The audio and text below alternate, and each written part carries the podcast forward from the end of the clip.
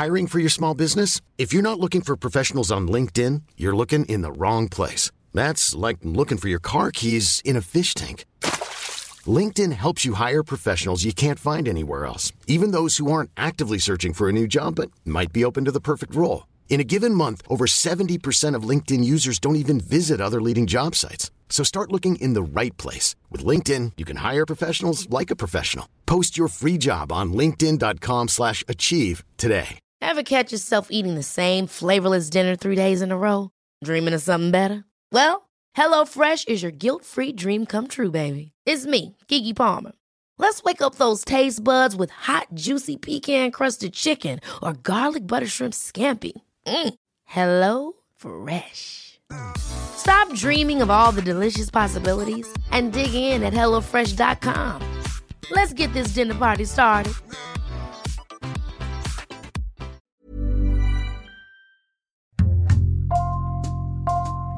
Bonjour, c'est Jules Lavie pour Code Source, le podcast d'actualité du Parisien.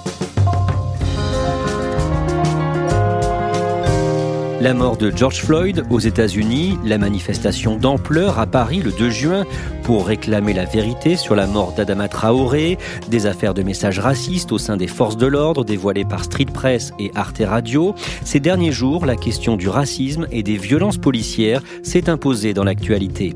Le lundi 8 juin, Christophe Castaner, le ministre de l'Intérieur, a promis une tolérance zéro et des suspensions en cas de soupçon de racisme. Pour mieux comprendre la situation, Code Source a choisi d'écouter l'un des policiers qui dénonce ouvertement le racisme au sein de son institution, Claudia Prolongeau.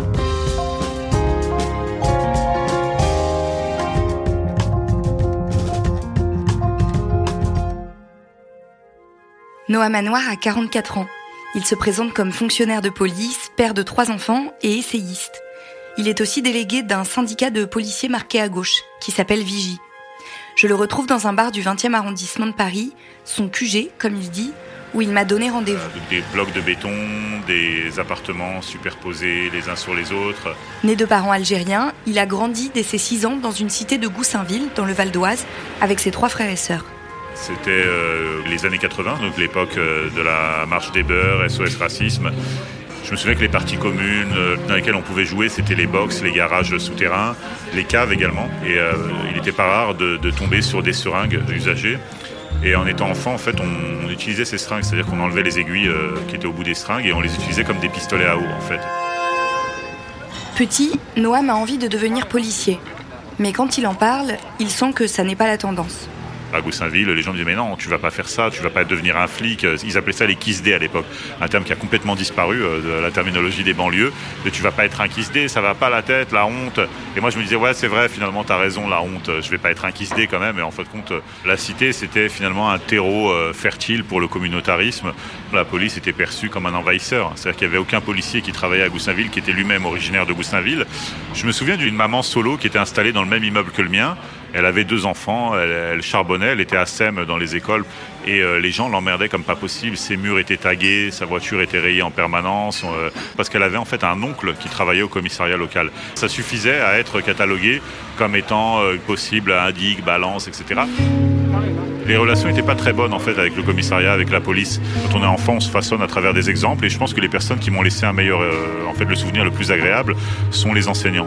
C'est les gens bah, avec qui je passais le plus de temps, les gens euh, qui m'ont transmis la majorité des valeurs morales puisque mon père euh, partait à 5 heures du matin, il revenait à 19 heures complètement épuisé en fait, hein, il allait sur les chantiers.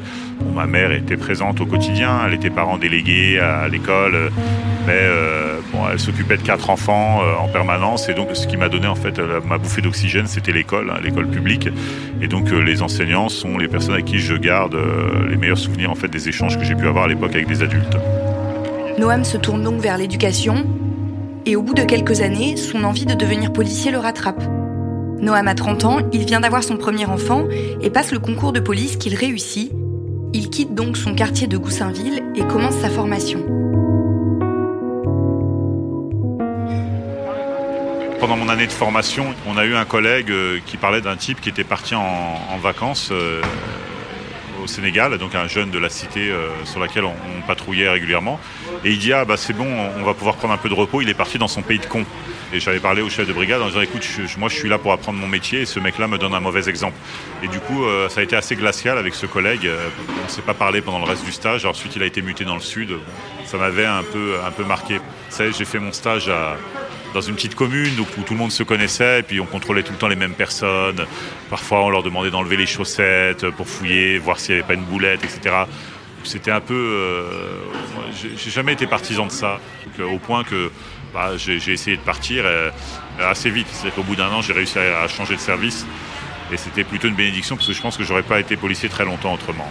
À l'issue de cette année, Noah Manoir intègre les renseignements généraux, qu'on appelle les RG, en Seine-Saint-Denis, où il devient très vite chargé de la surveillance des filières djihadistes. Parmi les qualités euh, professionnelles qui étaient requises pour postuler, il y avait euh, bah, des connaissances linguistiques, euh, connaissance de la topographie, la connaissance aussi bah, du milieu, par exemple culturel, inhérent à l'islam de France, le monde associatif local, les cités de Seine-Saint-Denis, toute cette expertise territoriale qui faisait que le fait d'être d'origine maghrébine, d'avoir un bon contact avec la population, c'était finalement un prérequis intéressant pour le service. Et quelques années après, après les attentats de Charlie notamment, c'est devenu euh, une question taboue. C'est-à-dire que parler arabe, bah, c'était finalement une façon d'échanger des éléments euh, incognito. Ça me rendait en quelque sorte suspect. Euh, alors qu'avant, c'était plutôt une qualité, c'était quelque chose de bénéfique.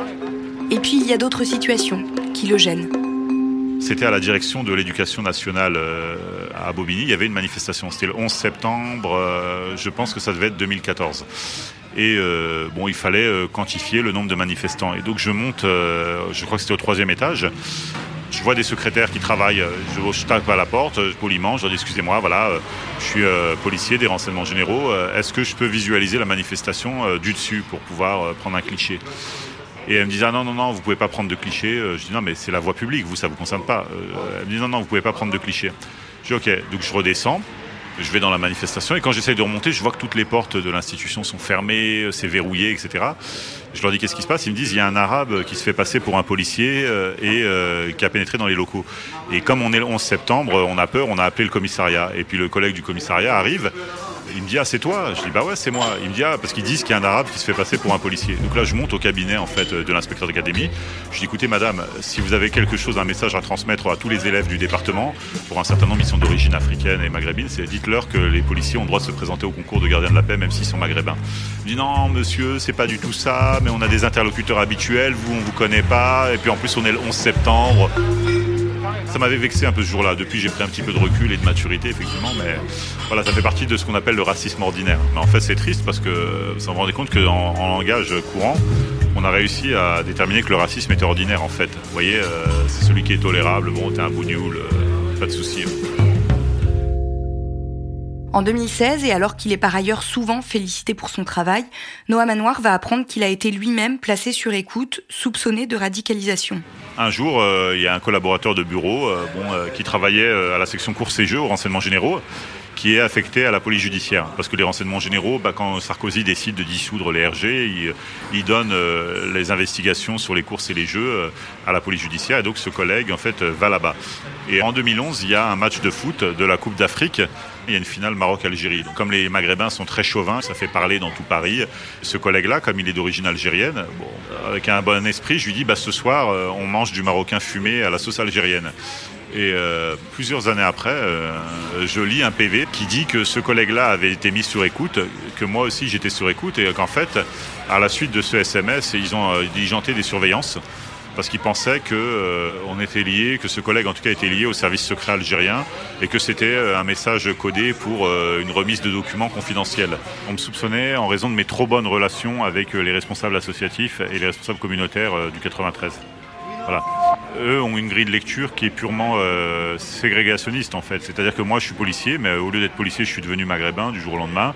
Et euh, si j'ai de bonnes relations avec un responsable associatif du 93 qui lui aussi est maghrébin, bah, eux ils voient deux arabes et deux musulmans en fait euh, qui s'entendent. Il n'y a, pas d'autre schéma de lecture. Donc effectivement, comme c'est une section qui s'occupe de l'antiterrorisme, bon, bah, ils font des notes confidentielles dans lesquelles ils disent attention, ils se sont vus tel jour, ils ont déjeuné, ils se sont téléphonés à tel moment. Euh, Franck, il était d'origine kabyle, sa mère est portugaise, elle est pharmacienne, son père est kabyle, je crois qu'il était entrepreneur, et donc ça a suffi à ce que la DGSI en fasse un agent des services algériens, DRS. Ils ont vraiment ils ont créé un roman d'espionnage. Moi j'ai vu le truc, mais euh, franchement c'est dramatique en fait. Je peux pas dire, je suis même pas outré. Euh, moi ça m'atteint plus en fait. Euh, je me vexe même pas, mais je veux dire c'est le niveau d'incompétence en fait qui me qui, me surprend. Ils pensaient tenir une affaire, un bon filon, alors qu'il n'y avait absolument rien. Et à côté de ça, ils ont laissé passer Mohamed Merah entre les mailles du filet et tous les autres, en fait. Vous voyez, c'est quand même assez inquiétant pour notre sécurité à tous. En août 2016, Noah Manoir est finalement affecté au centre de rétention administrative du Ménil-Amelot. Quelques semaines plus tard, un événement le fait définitivement sortir de son devoir de réserve et contacter les médias. Un matin, je suis dans la salle dégradée dont je fais partie, parce que je suis brigadier à l'époque, donc euh, j'ai euh, la responsabilité d'un groupe en fait, hein, de gardiens de la paix. J'ouvre la, boîte mail collective. Et euh, donc je regarde dans les courriers reçus, il y a un courrier qui s'appelle L'islam est le cancer de l'Europe, les musulmans sont ses métastases. Au début, bah, je le transfère directement à la chef de service. Je fais pas de signalement, je fais pas de rapport. Bah, après, je regarde dans le poste, je vois affiche du spectacle de Dieudonné, euh, des dessins un petit peu bizarres où on voit un homme noir se faire écraser euh, par un, pied blanc. Du coup, je suis un peu dans l'hypervigilance parce que les gens sont tous sympas en apparence, mais en réalité, il y avait quand même une affinité avec l'extrême droite qui était évidente. Bon, l'enquête démontrera que c'est des personnes qui travaillent au sein du centre de rétention. Après, il n'y a pas une personne qui est responsable de tout, ce serait trop simple. Le 8 octobre 2016, à Viry-Châtillon, quatre policiers qui effectuent un tour de garde sont la cible de cocktails Molotov qui enflamment leurs deux voitures. C'est aussi le point de départ de manifestations de policiers pour dénoncer leurs conditions de travail. Noah Manoir, désormais syndiqué, participe et se montre, à visage découvert ou presque, si bien que sa hiérarchie le reconnaît. Mais ils vont se servir de mes prises de parole médiatiques alors qu'à ce moment-là, je défends les intérêts de la profession pour essayer de m'attaquer en, se basant sur des textes, sur le devoir de réserve. Donc ils vont une enquête et au départ ils vont me poursuivre avec Guillaume Lebeau, donc qui est le responsable des policiers en colère. Sauf qu'à un moment ils vont dire bon bah Guillaume Lebeau, au regard du contexte, lui euh, on abandonne les poursuites et pour vous on continue. Je dis mais pourquoi? C'est quoi la différence? On dit bah occupez-vous de vos affaires. Euh, voilà vous n'avez pas à poser de questions le concernant. Occupez-vous de votre cas. Donc bon je me là j'ai mal à, mon égalité parce que sur le fronton des institutions on écrit liberté, égalité, fraternité. C'est pour lui l'événement de trop. Noah Manoir décide de continuer à prendre la parole pour dénoncer le racisme dont il estime être victime. Du coup, là, à ce moment-là, j'y crois plus, en fait. Cette institution nous respectera jamais. Quand je dis nous, bah, c'est les gens issus de l'immigration. Mon père était lui-même soldat de l'armée française, et puis en fait, bah, il est venu en France, il a servi la nation en espérant un avenir euh, prospère pour ses enfants. Et puis je me dis, en fait, vous nous marchez dessus euh, en permanence, vous ne respectez pas. Donc, bah, je vais parler. Voilà. Euh, peut-être que je vais aller en conseil de discipline, peut-être que vous allez me sanctionner, peut-être que vous allez me révoquer, mais je vais parler. Et vous, ça, vous ne pourrez pas m'empêcher de le faire. ça ne loupe pas. Noah Manoir qu'il va passer en conseil de discipline, mais il continue de multiplier les interventions médiatiques. Dès le début du mouvement des Gilets jaunes, il prend leur défense en intervenant sur les violences policières. En septembre 2019, il publie un livre avec Willy Ledevin, journaliste à Libération, intitulé La France doit savoir, et dans lequel il raconte ses années dans le renseignement. Le 5 février, le conseil de discipline qu'on lui promettait rend un avis et demande 24 mois de suspension, dont 18 avec sursis. Noah Manoir attend de savoir si le ministre de l'Intérieur confirme cette sanction. Il s'est mis en disponibilité et ne travaille plus, mais continue de militer. Mardi 2 juin, il était à la manifestation non autorisée de soutien aux proches d'Adama Traoré qui a réuni 20 000 personnes à Paris.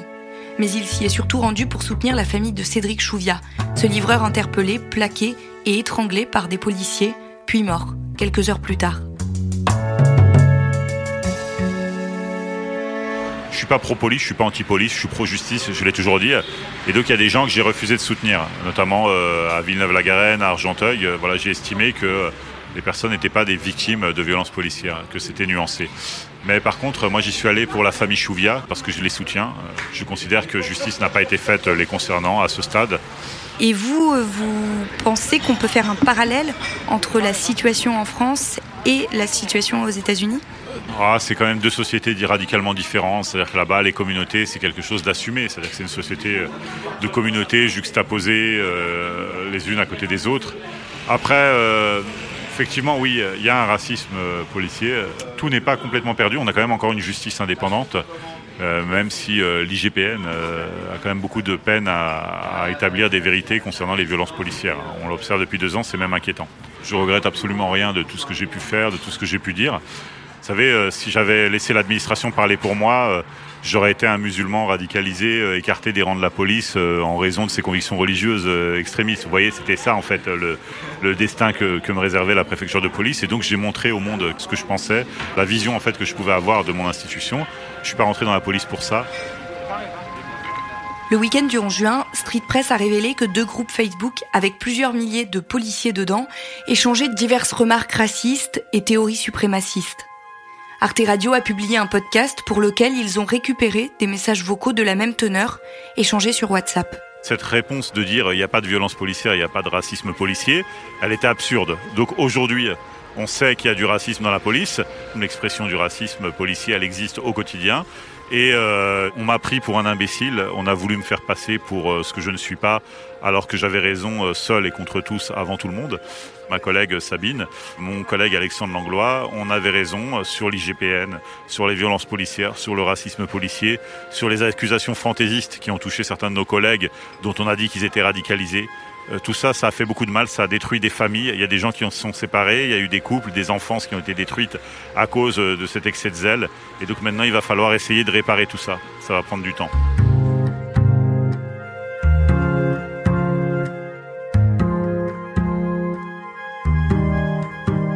J'ai envie de prendre une pause euh, parce que la police est un métier qui rend malheureux en fait aujourd'hui. Euh, les chiffres euh, le montrent. J'avais beaucoup de détermination, de bonne volonté en fait pour concourir à la sécurité de mes concitoyens. Mais c'est une institution qui est profondément malade et je pense que je ne dois pas être la seule personne à envisager le départ hein, vers d'autres horizons. Claudia, face à toutes ces affaires, est-ce que tu peux nous rappeler la réponse du ministre de l'Intérieur, Christophe Castaner? La réponse de Christophe Castaner, ça a été de tenir une conférence de presse euh, lundi 8 juin. On a l'impression qu'il sait pas trop sur quel pied danser, parce que d'un côté, il dit qu'il n'y a pas d'institution raciste ou de violence ciblée, et d'un autre côté qu'il ne laissera pas les agissements odieux de certains jeter l'opprobre sur toute une institution. Donc, euh, donc on ne sait pas trop finalement. Est-ce que Noam Anwar est convaincu par euh, ces annonces du ministre de l'Intérieur? Non, sans surprise, Noam Anwar est pas convaincu et pas satisfait par euh, les propos de Christophe Castaner. Euh, notamment, il y a une, expression qui lui va pas du tout, c'est que Christophe Castaner a demandé à ce qu'une suspension soit systématiquement envisagée pour chaque soupçon avéré d'actes ou de propos racistes.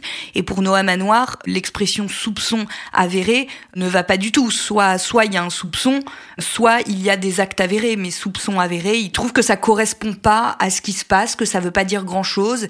Donc ça ne lui va pas. Merci Claudia Prolongeau.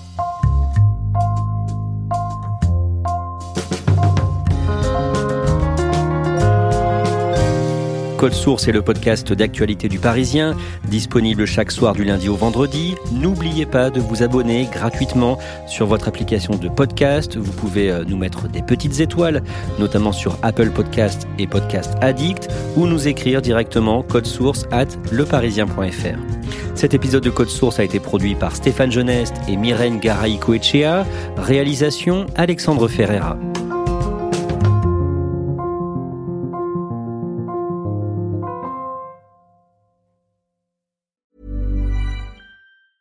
Hi, I'm Daniel, founder of Pretty Litter. Did you know cats tend to hide symptoms of sickness and pain? I learned this the hard way after losing my cat, Gingy. So I created Pretty Litter, a health monitoring litter that helps detect early signs of illness by changing colors, saving you money and potentially your cat's life. Pretty Litter is veterinarian developed, and it's the easiest way to keep tabs on your fur baby's health right at home. Go to prettylitter.com and use code ACAST for 20% off your first order and a free cat toy. Terms and conditions apply. See site for details.